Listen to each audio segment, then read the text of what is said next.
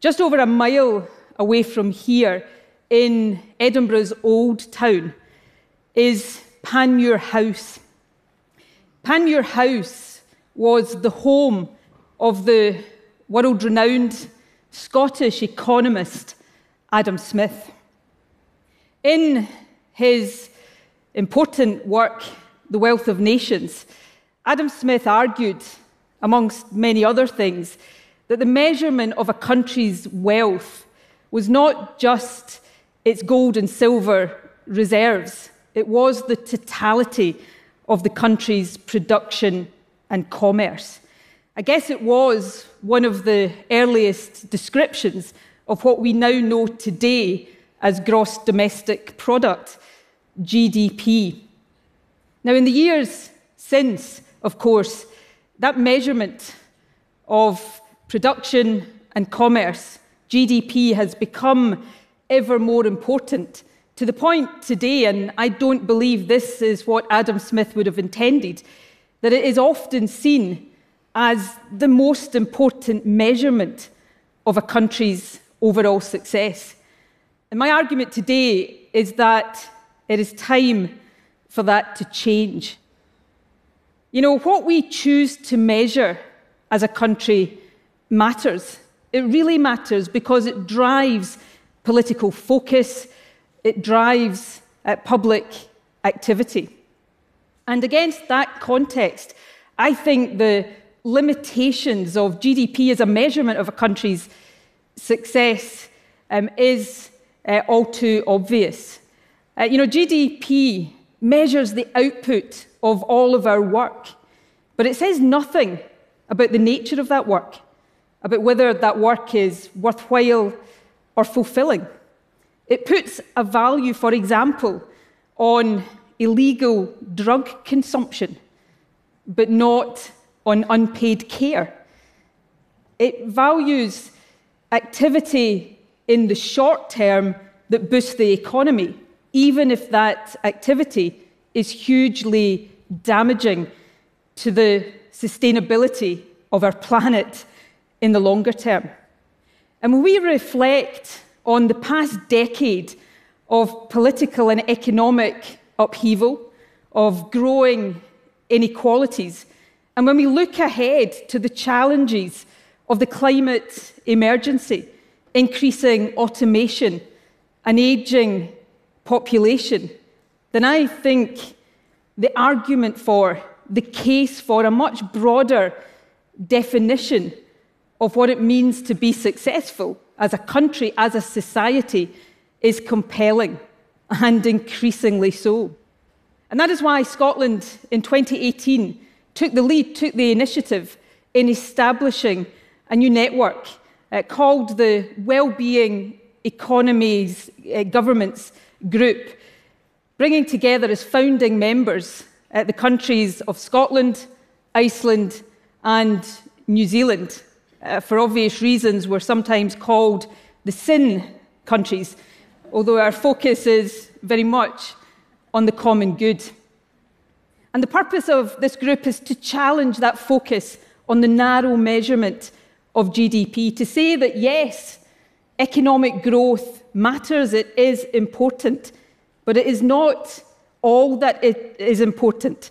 And growth in GDP should not be pursued at any or all cost. In fact, the argument of that group is that the goal, the objective of economic policy should be collective well-being.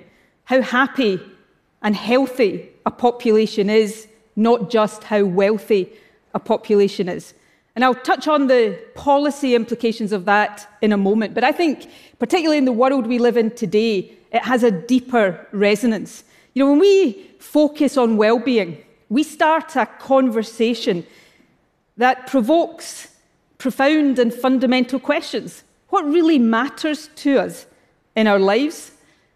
What do we value in the communities we live in? What kind of country, what kind of society do we really want to be?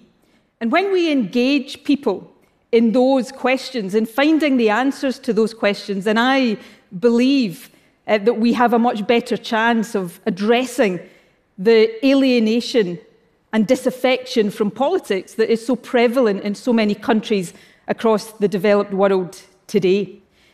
In policy terms, this journey for Scotland started back in 2007 when we uh, published what we call our National Performance Framework, looking at the range of indicators that we measure ourselves against. And those uh, indicators are as varied as income inequality, the happiness of children, access to green spaces, access to housing. None of these are captured in GDP statistics, but they are all fundamental to a healthy and a happy society.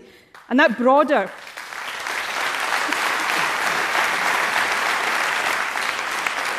that broader approach is at the heart of our economic strategy, where we give equal importance to tackling inequality as we do to economic competitiveness.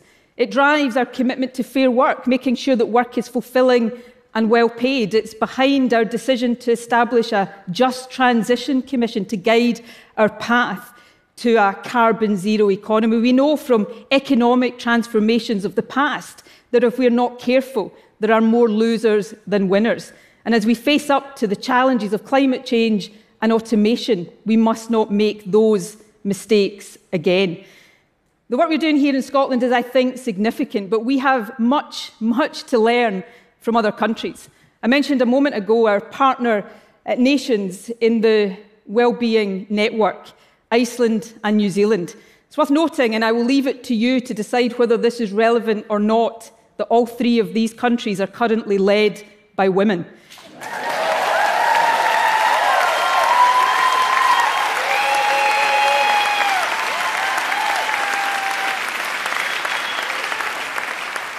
they too are doing great work. New Zealand in 2019 publishing its first well-being budget uh, with mental health at its heart.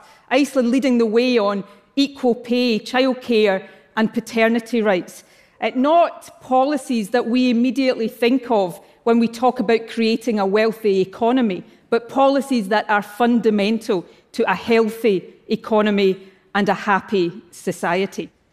Um, I started with Adam Smith and the wealth of nations. In Adam Smith's earlier work, uh, the, more, the, theory of moral sentiments, which I think is just as important, uh, he made the observation that the value of any government uh, is judged in proportion to the extent that it makes its people happy.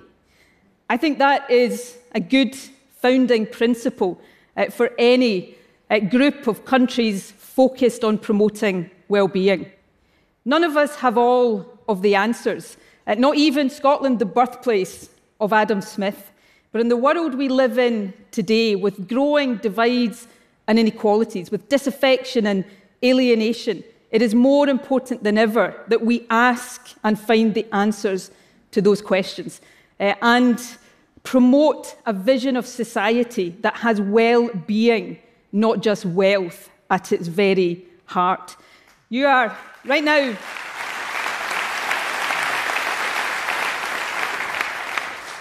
You are right now in the beautiful, sunny capital city of the country that led the world in the Enlightenment.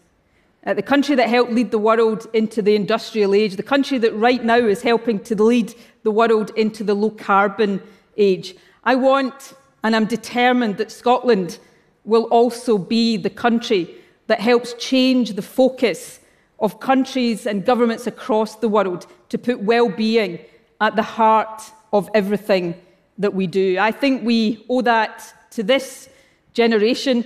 I certainly believe we owe that to the next generation and all those that come after us. And if we do that, led here uh, from the country of the Enlightenment, then I think we create a better, healthier, fairer, and happier society here at home. And we play our part in Scotland in building a fairer, happier world as well. Thank you very much.